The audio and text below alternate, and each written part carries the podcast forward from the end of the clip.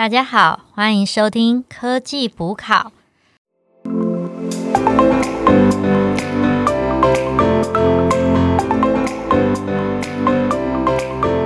是主持人 Anna，我是主持人 Alicia。我是 Alan，哇哦，今天是我们这一季的最后一集，也算是一个番外篇。番外篇呐、对，为什么呢？因为其实我们三个人看完这本 AI 的书，我们也试着去了解它，然后跟大家讨论嘛。嗯，但是我我们都不是 AI 背景的，所以这一次我们想找一个在 AI 界打滚很多年的一个哦专业的人士，来跟我们聊聊 AI 的部分。是顺便来踢馆吗？呃，他叫 Jack，他是我们读书会认识的朋友，他经历过好几家 AI 的新创公司，他甚至最近哦，为了让自己的 AI 领域更厉害，他去攻读 AI 领域相关的博士。哇塞，博士哎欢迎呃，让我们大家一起掌声鼓励一下，欢迎 Jack。欢迎欢迎迎！哇，我们也有一个来做客的嘉宾了，我觉得太棒了。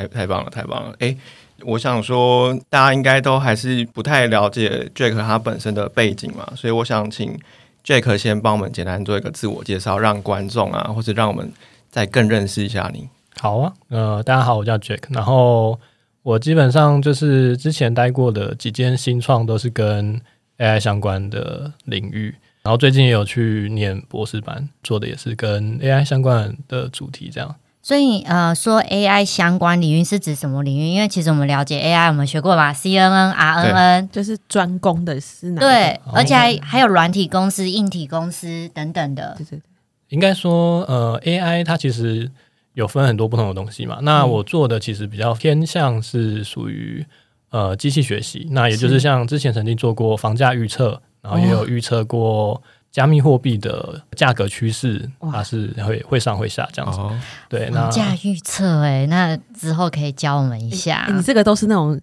就是那种日进斗金那种，动不动就几千万上下。呃，没有没有没有，哦哦，哦所以你刚刚说房价预测，然后还有什么？虚拟货币，虚拟货币还有什么？呃，基本上比较偏这两个。然后目前如果是以博士班的方向的话，就会比较偏电脑视觉，哦，对，就会跟 CNN 的应用比较相关这样子。原来是这样啊。嗯，那你为什么想读博士班啊？因为正常来讲，我们就读到硕班就好啦。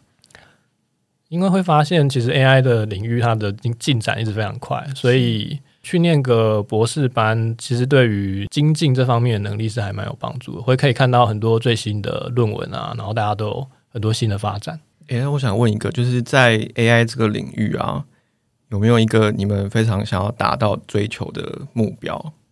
呃，对啊，就是其实念博士班，就是当以后如果要做 AI 相关的研究，一定是很好，会有加分，嗯或者说要当教授，再继续更深入在这方面的研究的话，哦，然后刚刚有提到想要达到目标，我觉得念这个领域的人一定最想达到的目标就是达到一个像人类一样的 AI 这样。哇，这个哦这个目标其实很很远大。可是有点恐怖哎、像人类的 AI 不就取代我们吗？但大家不用担心，距离这还非常遥远。嗯对吧？那我们很好奇一个一个部分哦，就是因为通常的话，像现在大家普遍产业里面，如果以科技来讲，通常都是软体啊、硬体这样去分这样。那我想问一下，以一个 AI 一个团队，他们会组成大概会像什么样子？会比较偏向硬体吗？还是软体？嗯，就这应该是比较偏就是业界嘛。嘿，那以业界来说，其实 AI 很重要的一件事情是一定要有资料。以现在的 AI 技术，一定要有资料才会有 AI。嗯那所以很重要就是说会有呃所谓的 data team。嗯，那 data team 就是要负责把这些资料整理好，整理好资料之后，再给 AI 的 engineer 或是 data scientist，他去根据这些资料去做一些 AI 相关的应用。是。诶，那我想问一下，那个刚刚的 data team 里面包含就是 data tracking 或 data collection 的部分吗？对，基本上最重要的其实是 data collection，、嗯，然后怎么样把这些资料收集起来，然后整合成一个很好用的资料格式给 AI 的工程师去使用。哦，嗯，担任一个桥梁的角色。对，对。然后后面，比如说，当把 AI 模型做出来之后，其实也会有需要一些工程师是把这些 AI 模型实际的部署给客户上去使用，啊，就是落地在应用场域就对，落地在应用场域，哦，这也是另外一个角色。哎，那好奇，你之前在公司里面担任，当你像上述讲的这个 chain 里面的哪一段？呃，我比较就是会担任像 AI 工程师，然后还有后面落地那一块。是。诶，我问一下，所以刚刚说的第一个角色是 data 收集者。啊、那第二个角色是 data 收集整理其实是同样一个角色，然后再来就是 AI 的部分，比如说像我之前曾经做过预测房价啊，嗯，根据房价的资料，然后去用一个演算法去预测房价，所以做演演算法的人，对，然后就可以做出一个 AI 的模型，嗯嗯嗯，对，然后模型之后呢，再把这个模型落地，去给比如说想买房子的人，他就可以去用网站去利用这个模型，这样子。嗯嗯嗯嗯嗯，哎，那我很好奇哦，就是我们现在 output 结果应该就是变成说，可能客户希望预测的或者是一些 resource 一些输出嘛。那比较像制裁的问题哦，就是那如果说 training 这个 model 的话，那 model 的所有权是归公司还是归客户，还是说这个是可以谈的？如果说我们这个 training 的 model 是专门给客户去做的话，对，那当然就是那个。哦，就是把这个也变成 out output 的一部分，对不对对对，这其实是看我们的合约啦。哦，但如果以比如说我之前做我之前的新创，嗯它其实就是自己的产品，那这个 model 就是归属于那间公司的。哦，对，哎、我我有想到一个问题，就是嗯一般你们 AI 的新创公司的收费模式是什么啊？比如说一个 一个模型一个价吗？还是一个 project？呃，这个我觉得真的很看公司啦，嗯不同的公司就不一样。像也有做那种 solution 的、啊，就是嗯专门帮客户去定制他的 AI 嗯模型是怎么样，就看客户有什么问题嘛，那他就是收一个 solution 的价格。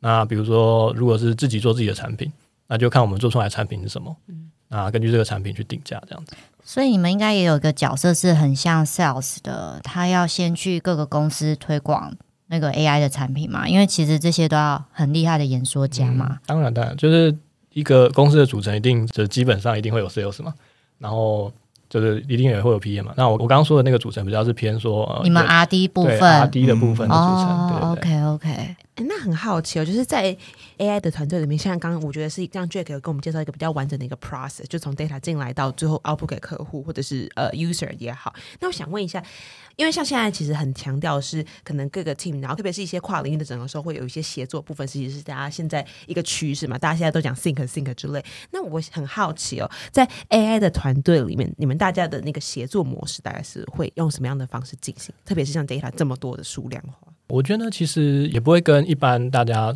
工作模式差太多啊，就是有一些呃任务分配会切成小项目分配下来嘛，嗯。那有一些任务会需要大家一起合作去做，嗯。只是说稍微有一点不一样的地方，可能是说，因为是我们要做这些模型很需要资料嘛，嗯，那资料有时候就要去跟其他跨团队的沟通，对。才可以去拿到这些资料。是。所以有时候比较需要跨团队的沟通，这是做 AI 比较会容易遇到的事情。跨团队沟通。对所以跨团队沟通是会怎么样啊？还是有点难想象？因为其实我嗯老实讲，我们其他三个人都是 PM，我们还蛮常跨团队的啊、哦，对对对，对啊，就像比如说，可能有些时候一下讲的是这种就是 waterfall 这种瀑布型开发，或者是说嗯什么、呃，比如说 agile 啊、scrum 那种，这比较像是我们一般可能硬体或软体比较熟悉的一些方法、啊你知道 Agile 吗？我们要解释一下 scrum 吗？之类的。我知道我知道，对，就是说这还说这个比较不不太一样嘛，呃，其实应该说，对，那个是比较偏就是软体纯软这样子。软体，但但其实比如说像我们说的 data team 或是后面那个落地、嗯，落地 team，他们也是也是会用这样的模式去开发。哎、哦若定对听在就是这些 AI 团队，它的名称叫什么？就是你在一零四上找会是什么？呃，通常就会叫 machine learning engineer 啦。那如果是做 AI 专门做模型，就可能是 data scientist 或 machine learning scientist 之类的。最前面的 data team 可能就是 data engineer 这样子。哎、嗯嗯嗯，想想看，这很酷哎！JD，你看你的 JD 里面打开是科学家 scientist，超酷的。哎、我我我想问一个，就是常常在 YouTube 上面看到什么工程师一日的日常啊。那如果说我我想要某一集嘛，我想要了解，就是一天，比如说你们 AI engineer 一天从早到晚的工作模式大概是怎么样子，然后是用什么工具来跟团队 co work？从早到晚嘛，嗯，其实买早餐，嗯，买早餐一定要，一定要。我觉得其实也是会，第一个就是说，我们会先整理一下这个我们现在手上的任务是哪些嘛，然后开会讨论一下，说我们接下来要怎么做。嗯那之后就是去实做它，然后去验证这个这个想法可不可行。那验证其实这不是这不是一这这应该也不是一天啊，就是只是说整个流程。那验证想法可不可行之后呢，可能假设可行的话，那就去跟提出需求的人看，说这样子的模型有没有符合他的需求。对，那这个这个流程是会一直 repeat，一直 repeat。嗯，对，哎、我我想问，因为刚刚你说跨团队的沟通跟协作会是比较不一样的，那会不会意思说，其实你们不太需要 PM 这个角色，因为你们必须自己去找各个不同的团队进行沟通，就比较没有透过 PM。嗯必须说，我之前待的新创确实比较缺乏 PM 的角色，然后它比较会是偏向一个整体啊，就是嗯。做那个产品，嗯嗯，它会需要一个 PM。可是如果是说你 AI team 的话，它可能会有一个 lead 去跟 PM 沟通，嗯嗯但哦但是 AI team 自己底下没有自己的 PM，这样、我不知道是不是回答到你的问题。就 as a R D team，然后再去跟就是在外面的，就是 P M 在沟通。对，，就是他那个 PM 是产品的 PM，、嗯，而不是说怎么做模型的 PM。哦，对，哎，讲到 PM 就是跟交期最有关系嘛。那像一般你们在做 AI 的 training，比如说那些 model 所需要的训练时间，你们会很有办法把预计的，比如说交期回复给 PM 吗？一定还是会需要说去估一个时间啦。嗯，那因为在报价的时候也需要。对对对，一定还是会需要说我我我大概要花多久时间去把这个模型做出来？只是说训练的效果，我们在估计的时候，就是要先估一个比较保守的值，比如说我花这个时间，我大概可以估一个比较保守的值，说我大概训练到这个效果。所以要比我们觉得最好的状态要再保守一点的估计一个时间这样子。嗯哼，哎、那我也很想再问，接着这个问题问下去哦，就是因为通常可能跟客户签约，客人会有一些验收标准嘛。那比如说在 AI 业界里面，他们的一个验收标准是怎么定你？比如说是那个准确率吗？还是说 loss function 到个误差到一定的范围吗？还是说就是上实际到一个应用之后商转的一个形式这样子？嗯，这个其实也会跟就是应用的形态不一样。那通常的话，就是像呃呃之前例子啊，假设是房价估估价模型的话，嗯。它就会有一个属于房价估价模型准确率的指标。嗯，嗯。那我们就会用那个指标来当做说，我们这个模型有没有通过客户他验收标准对验收标准，我们一定要达到某一定的程度以上，才是可以被接受的模型。是嗯嗯嗯，那刚刚就有讲到一些 AI 模型嘛，那其实我们之前在第三集跟第四集，我们有介绍 CNN 跟 RNN，那现在我们请了一个专业的人来，我们想请师。Jack 帮我们介绍一下你理解的 CNN，你会怎么跟一个就是小白们怎么去解释？我们三三位小白在这边洗耳恭听。呃，没有，我相信大家听过你们的 podcast 之后，一定是已经还是听没没懂？有没有听没懂一定一定有程度以上的啦。然后我就大概讲讲一下我理解的。其实我理解 CNN 它其实就是对图片做处理嘛。嗯那它其实是有点模拟，就是说我们希望，因为图片实在这个资料量太大，它 pixel 很大，对，所以图片的 pixel 很大，第一个重点。哈对，图片 pixel 很大，所以假设我们想要用原本传统的方式去做的话，它需要的训练量会很大。对，没错。参数太多了。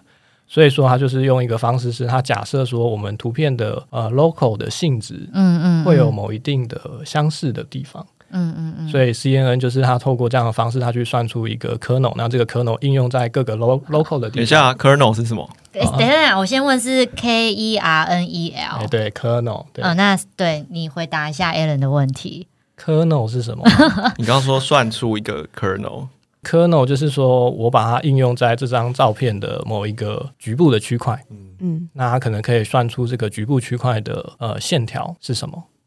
所以它就是 kernel 吗？所以它就是一个数学上的运算。那 kernel 只是一个名词，就是说我把这个 kernel 套到这个图片上，那它就可以算出这个图片这个小区块的线条是什么。那这个 kernel 它里面怎么定义的，就是它一个数学上算出来的结果，这样的。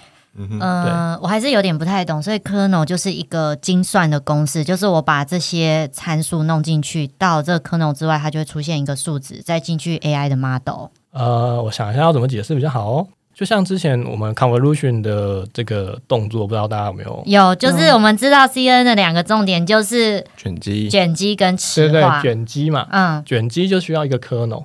卷积它在做的动作就是它需要一个 kernel 跟图片嗯，去做数学上的运算。对，那这个 kernel 里面的这些值，比如说我们讲一个三乘三的 kernel 好了，嗯嗯嗯。三乘三的 kernel，那它可能最左边的那一列都是负一，然后中间那一列是都是零，对那最右边那一列都是正一。嗯，对那这样当我们去跟图片做运算的时候呢，我们就可以看到说，假设图片是最左边跟最右边的值相差很大的话，嗯那这样子它就会算出一个很大的值来。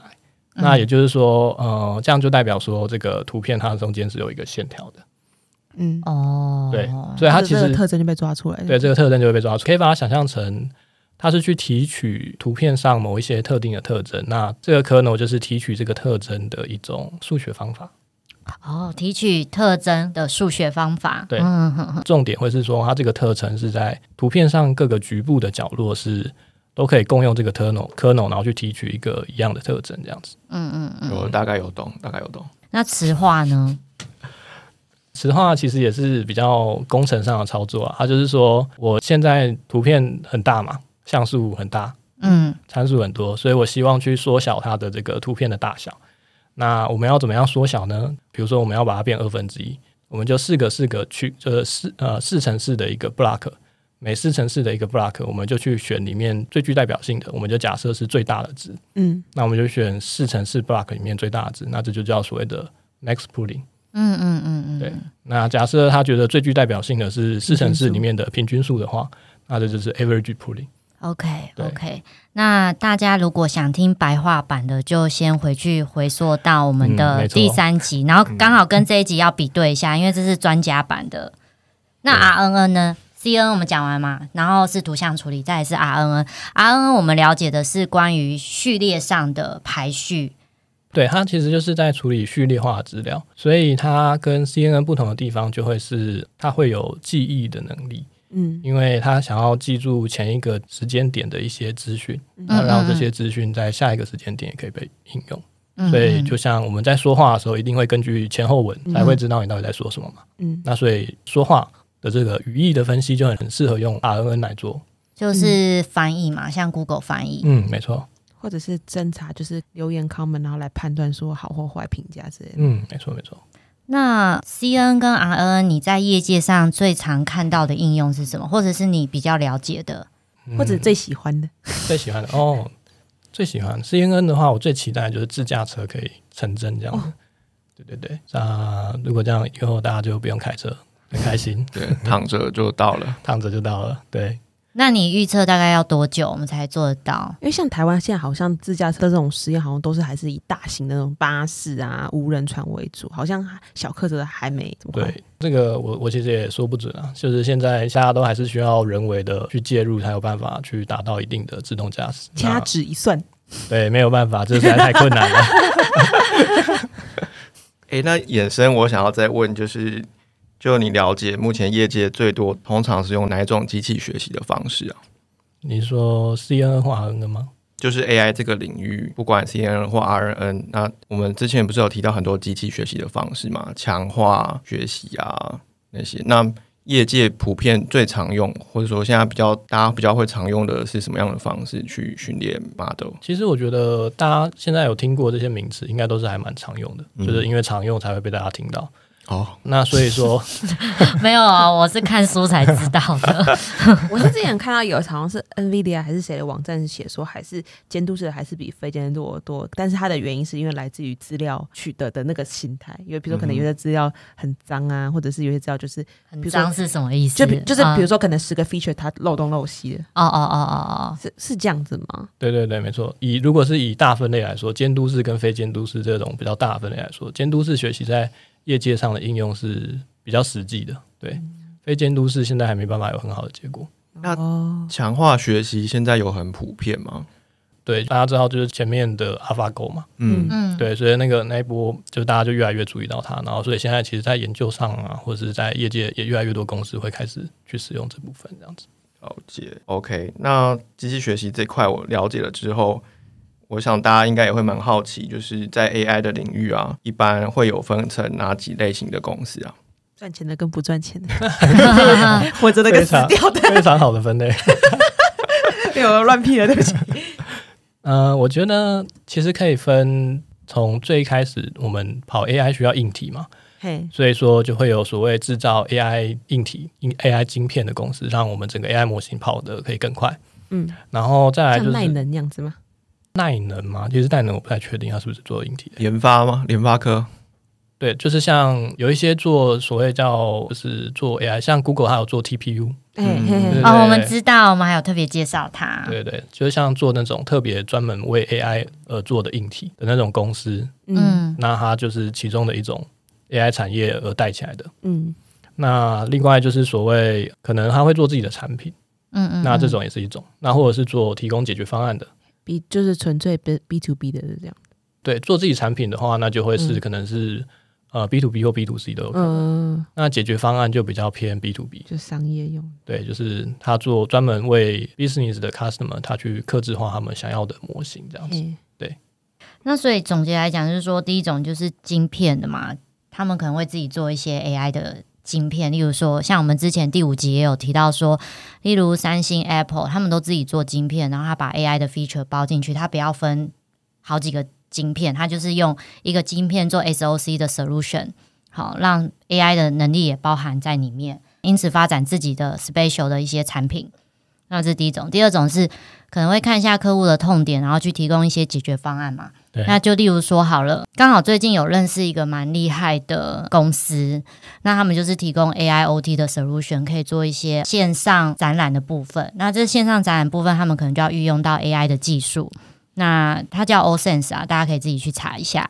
那这就算是解决方案嘛。那第三个还是我有漏的吗？哦，第三个就是他单纯做自己的产品，然后他做自己的产品，他就举例举例。哦做自己的产品就是像我之前做的啊房价预测嘛，嗯嗯，那嗯就是我们可能会做一个产品出来，那这个这个模型它就是可以 to B 也可以 to C 还有美颜相机的种啊，美美颜相机对也是，就是都是偏软体没有跟硬体整合的比较多吧。嗯，这看不一定，说不定他们还要更快，他们也会可以跟硬体整合，然后变成一个他们自己内部加速的一个流程这样子。我想问呢、其实我们之前在讲第一章跟第二章的时候，我们三个人每次都要再做一次功课或者是复习，就是关于深度学习的部分，因为我们一直会对机器学习跟深度学习的定义会有点高因为深度学习它就是包含在机器学习嘛。那我们之前是看很多人讲说深度学习的差异，它就是。呃，工程师他不用自己标示说我这个 feature 代表什么意思，这个 feature 代表什么意思，如果是深度学习的话，他自己会经由演算法部分推测出很多新的东西。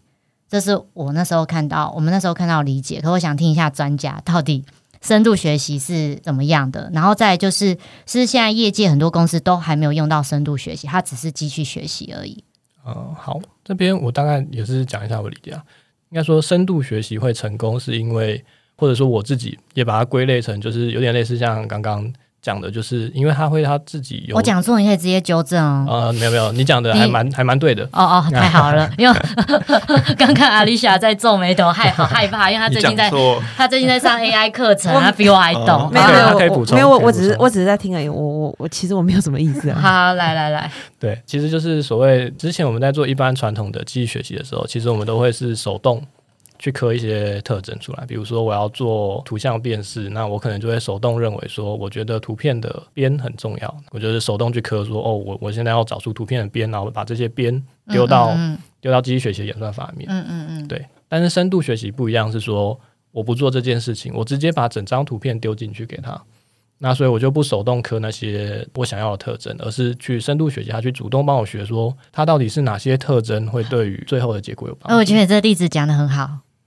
对对，所以大概就是说，就就就像刚刚讲的，就是机器学习会需要人去手动刻特征，那深度学习就是由他直接去学出来说哪些特征对于最后的结果比较好，这样子。所以是不是可以说，因为它可以机器可以自己去提取一些特征，所以它深度学习的层数会比机器学习来的还多？嗯，可以这样说，因为随着我们真实世界的应用越来越复杂，那所以它需要的特征也会越来越复杂，那就会需要越来越多层的帮助来帮助我们提取这些比较复杂的特征。那我刚刚还有一个问题，就是说，是不是业界其实深度学习号称是深度学习的公司，它不一定是深度学习？这个我觉得有是有一些传言啊，但我们还是要相信它，好不好？因为这书上写的，不是我们说的，书上写的。对，但我觉得其实也是要看，也是要看它的复杂度吧。就是你如果动东西很复杂的话，你就很明显知道这不是一这不是一一个 input 一个 output 一个 hidden 就可以解决的事情，那这样不就是深度了吗？哦，嗯，因为其实很多公司啊，听起来它都是要自己手刻一些东西进去。哎，我知道你的意思，就是其实有些人他是手科的，但是他收深度学习的钱啊，呃，对对对，我补充一下好了，其实业业界打打击业界黑箱。我补充一下，其实有很多像刚刚提到有很多问题，它假设没有那么困难的话，其实我们用一般的机器学习就可以解决，不一定会需要用到深度学习。嗯，啊对对对，有些只是自动化的问题，大家就说啊，这是 AI，这是 AI，好棒哦，对对对对对，其实不用不用不用真的用到深度学习，然然后收 AI 的钱。然后深度学习的话，其实呃也不是说我们不需要人的帮助啦。嗯，我们我刚刚讲的好像完全都不需要人，就丢下去，机器就自己学起来。其实现在我们要把这个，所 以我现在要把这个这个模型做好，也是需要人去手动去把它做一些调整，才有办法做到的。对啊，演算法应该还是人做出来的、啊。对对对，所以不要觉得好像这个深度学习达到一切，其实没有。大家还是要踊跃的报考自工系。那我很好奇哦，就是说，像以你现在的经验来讲，因为你在 AI 的产业里面也你也待过了蛮多的应用场域，然后经过一些不同的 project。那我想问一下，你目前来讲，就是工作经验到现在来讲，你觉得在 AI 的工作，你觉得比较大的挑战有没有？或者说你觉得说，哎，是一个觉得很特殊的东西，可能可以跟大家分享的？因为我想我们的听众应该也是跟我们一样，就是就是顶多啦，就是只知道一些 AI 的应用，但是没有真正的去参与过这样的一个团队。嗯，我觉得最大的挑战就在于刚刚前面有提到所谓的资料很重要，嗯所以当资料的格式或是以前收集的方式可能不是那么正确的时候，嗯、对，这个时候会造成我们后面要训练是非常的困难。就是客制客户的只提供的资料就是一团不能用的资料。对对对，大家知道所谓 garbage in garbage out，没错，对对，那这个是第一点。那另外一点就是还有就是要呃，比如说我们定的一些指标，嘿，呃，如果发现达不到，那可能就是像刚刚讲的那种准确率之类的嘛。对对对，发现哎，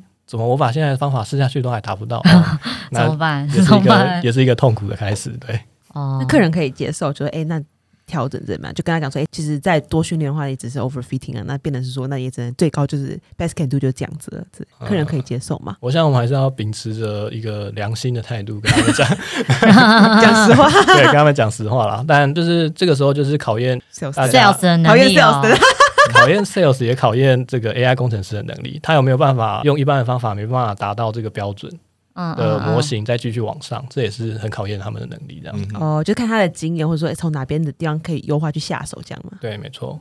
那我很好奇，就像我们之前在讲到那个 CNN 啊，或什么之类，或者有时候我们在训练的时候会分成，就是一个是 training set 嘛，就是在就在收集来的资料，你会有一部分是做 training 的，一部分是做 validation，就是做验证的嘛。比如那。我想问一下，就是说，这会是一个优化的的一个项目？就比如说，假设我原本是呃 training 我放七成，然后 validation 我放三层，那可能我训到比如说九十九十好了，然后我想要说更往上一点，那我有没有可能说透过这个 proportion 的去做一些改变，然后去调动，还是说就是这其实不是一个问题？我不知道。呃，其实其实这这蛮好的问题啊，就是、哦谢谢，获得认证。喷出很多专业术语。嗯，对，其实刚刚有点晃神了，对啊麻烦晃神继续讲就或者就是比如说，就是假设说我现在要做一个笔记测试，好，那我现在有一万笔就是手写笔记这样子，比如可能都写一到九这样好了。假设我现在分呃八千笔是说我拿来做 training，然后两千笔就就是 training 就变成说我可能先用这个八千笔训练一个模型，然后事事后不是要验证嘛，再用那个两千笔这样子。来做验证，对对对？那我就想说，假设我现在是八比二，如果变成九比或者七比三，这有没有有帮助于我的优化？还是说这其实是会摆不同的训练模型去看？我我听懂这个问题了，杰克可以回答了。我我先我先补充一下，刚刚讲的 training set validation set，它它的目的其实就是说，我在 training 的时候，其实我需要一些参数，那些参数叫做嗯 hyperparameter。嗯那这些 hyperparameter 它是我需要手动去调整它，这这些对机器没有办法去学的。那所以说，我要怎么知道哪一个参数是最好的？我就是要透过 validation set 嗯来知道说，我在这个 validation set 上哪一些参数是最好的。嗯那我们就假设说，这些参数在未来的 testing，就是嗯未来 production 的应用上，它会是最好的。嗯那刚刚再回到刚刚的问题是说怎么切？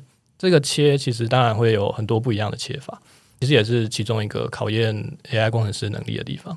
那最传统当然就是所谓的八十二十，就是八十趴当 training say，二十趴当 validation say。嗯那还有就是所谓的用 cross validation，大家如果不知道的话，可以可以自己去查 cross validation。对，就是 cross validation 的方式就是你先拼一下啦，啊怎么查啊？Cross C R O S S，然后 validation 就是验证嘛，嗯嗯嗯，对交叉验证嘛，对，交叉验证嘛。哎呦，厉害哦，厉害厉害，直翻的。哦，OK，对，好，这这这也是一个很传统上大家会来使用的方式啊。哦，对，但是实物上当然又会根据，比如说你呃现在拿到资料量大小，嗯会有会有不同的做法，所以这也是考验 AI 工程师要怎么样挑出一个最好 validation set 嗯的一个功力的所在。对啊，这真的很吃那个经验值哎。对，没错。诶，那刚刚我们前面也聊到说，Jack 目前有帮我们介绍一下他熟知的 CNRN 的一些应用领域嘛。不过刚刚没有讲到很多，那我们就好奇说，因为已经打滚了蛮久了嘛，那你在看 AI 这部分的应用，你有没有觉得哪些还没做自己想做的？还是蓝海之类的吗？我觉得，嗯，我看到想做的都已经被做掉了。都已经是红海了？那例如什么？例如什么？你最觉得很可惜的被人家抢走了？应该说，我自己会很想做的会是像医疗那边的。那其实像医疗，大家可以大家也知道，现在很多医疗的 AI 公司都在做这一块，他们都会协助医生去做一些判断。哇，是医疗可是医疗范围很广诶、嗯，像是之前就是有 Google 可能他就说，他可以从视网膜的那个照片去辨识出你有什么疾病之类的，或是像呃协助一些 X 光的判读啊，嗯或是呃你有没有肿瘤之类的，这些都是可以协助医师去是。做的部分。对，嗯嗯我记得国内也有做，像之前 Acer 好像前几个月才拿掉医疗器材许可证，是从那个呃，也是从像刚 Jack 讲，从视网膜的那个上面去看，好像看青光眼还是看什么黄斑部病变这样。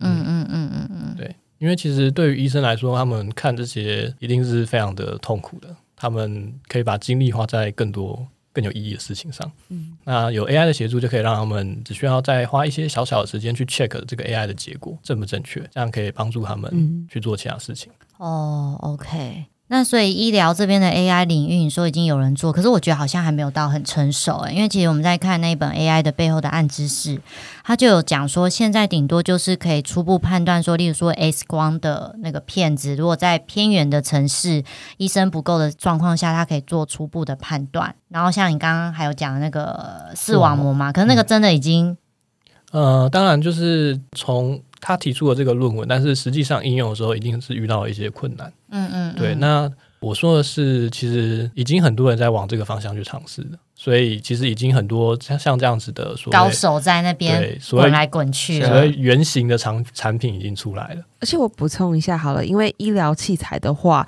主要是那个 AI model training 之外，它还要去通过就是它的 licensing 的啊的比较强，对就比如说包含你的 FDA 要去去介入，说你的不只是你的资料准确性，你还有你的一些应用方面，然后在医院方面的一些方面，所以说它其实这个 product 的 life cycle 会比较长了，所以我也想说，这可能也是目前大公司比较玩得起的原因吧。非常专业，对，没错。哎，那我一个蛮好奇，就是你平常都是看什么资料来精进你的 AI 知识啊？好，这个比如说像我最一开始我自己学的话，我可能会看像 Coursera，大家都知道有嗯 Andrew、Andrew 的课程，对，安卓大神的课程，嗯那它还蛮适合大家一开始可以去看那个课程，然后或者是说我也推荐另外一本，有一本书叫做《Hand on Machine Learning and TensorFlow》吧，我记得它的名字是这样。那这本书我也蛮推荐，如果是呃有一点城市底子的人的话，就可以去看这本书。诶那我想问一下，那如果 TensorFlow 可以先从 Keras 开始吗？哦，当然可以啊，可以啊，对对对，各各各种懒人 这个大家越包越方便啊，这样一定是可以更帮助大家入门 AI 这样子。那如果这两个都看完，比如说我想要追一些最新的技术，我可以去哪边看？其实就可以去上看一些国外的课程，像大家知道之前很有很有名，比如说什么 CS 二三 EN，他们其实另外也有开所谓比较偏自然语言处理的课程。那大家就可以去看一些国外，国外现在蛮多大学都会把这些课程 release 出来，那让大家可以去看他们的课程，那就可以从这边去吸收啊，或者是如果真的很有兴趣的话，那就是可以去看看最新的论文啊，大家可以从比较这知名的。这个这个已经有点难了，要去看论文。嗯从嗯，知名的 conference 去找一些现在最新的。那你举一个呃一个最有名的 conference 好了好啊，比如说 ICML 或是 AAAI，嗯、大家可以自己去，A A A I 跟 I C ML。M L，OK，、对，好哦。那我想问一下，就是说，哎，如果说现在你可以跟一个，比如说，呃，比如现在十九岁刚考入这个公司大学一年级的新手，然后他他有天到你面前跟你讲说，学长学长，我好想做 AI，我好想以后就是变成一个 AI 界的就是达人这样的话，那你会给他什么建议？嗯，如果是刚进职工系的话，嗯，那我我分两个好了，一个是刚进职工系，一个是就是科技小白。然后有个人跟你讲说，哎，我好想当 AI，但是我不会写程式，所以我只能当 PM。说不定连 PM 也对对对，就这样说了。就想要跨进这个领域啊。对，那我会建议先把程式学好。嗯，哦，对对你说连 PM 也要学程式哦？哦，没有，我说你想跨 AI 的话，哦哦哦，engineer 的话对，，如果想 AI engineer，如果单纯只是想了解知识的话，当然就不用啊。想了解知识的话，就是像听听听听科技补考 非常适合。啊对对对，OK，今天很感谢邀请 Jack，那我们来做三个呃最后的补考重点。第一个就是说，刚刚 Jack 有介绍 AI 团队嘛，那有没有人回答一下 AI 团队主要是哪有哪几个？我们现在就以 engineer 的团队来讲就好了，有哪几个角色组成？首先一开始的话，先是在 data team 里面包含 data collection 跟 data 的一些处理。那接下来就是 algorithm 的部分，就是由 data 呃 AI engineer 去把它就是做成一个模型，然后把那个参数调到一个相对来讲最佳化的部分。那最后就是实际来导入落地的部分，就被大概分成这三 part。嗯嗯嗯，非常好。那第二题的部分呢，就是我们有请 Jack 介绍一下他理解的 CNRNN。那 Alan 能不能回答一下 CNN？用 一句幸好话我把，前面那题 回答掉了。变成我了 答出来。答不刚刚有讲到一个 kernel，你先解释一下 kernel，一句话可不可以？不行的话，我们就再让 Jack 再讲一次。我们看到一句话就这个好摇头了。这个这个实在是太专业了嗯，我觉得还是让 Jack 好了，让 Jack 一句话复述一下 CNN 的部分。好，kernel 其实就是它透过数学方式去提取图片上局部特征的一种数学参数。然后所以 CNN 的总结的一句话介绍会是 CNN 总结一句话介绍就会是，呃，它透过 convolution 还有 pooling 的方式来让我们去计算图片的参数可以变小，那同时又达到很好的效果。嗯嗯嗯，就是降低运算量的一个演算法。对赞赞赞！赞赞赞赞，真的。RN 的一句话总可以了吧，Alan？RNN 就是可以做到 CNN 所不能做的应用，比如说序列序列式的 序列式时序相关 data 的资料拉扯我料。们时间。刚刚 Jack 有讲到一个重点，就是我们书上比较没看到，就是 RN 还多了一个记忆这一 part。哦，有啦，对对对之前有讲啦。好好好好，嗯然后再来最后一个重点，就是如果你要踏进 AI 公司的话，刚刚 Jack 有分享一个可能比较大的挑战，有两个，就由我来回答。第一个就是说你在收集 data 的话，那个 quality 可能不是很好，那你要怎么取舍？第二个挑战就是说，常常他们可能目标是什么，他的指标是什么，就他没达到，那怎么办呢？也不知道，就继续的。就是要努力，要增进自己的能力。哦，OK，好，或那是怪客户。好啊，那那今天就就到这里了哈。好，谢谢大家谢。谢大家谢家，谢大家。然后顺便跟大家讲一下，我们这一季这一集的话，会是科技不考第一季的最后一集哦。然后我们之后会有第二季然后我们也正在选书了，可能是明年吧，明年再陆续的慢慢上架。对对，大家好，那我们就二零二一再见啦。，好，拜拜，拜拜。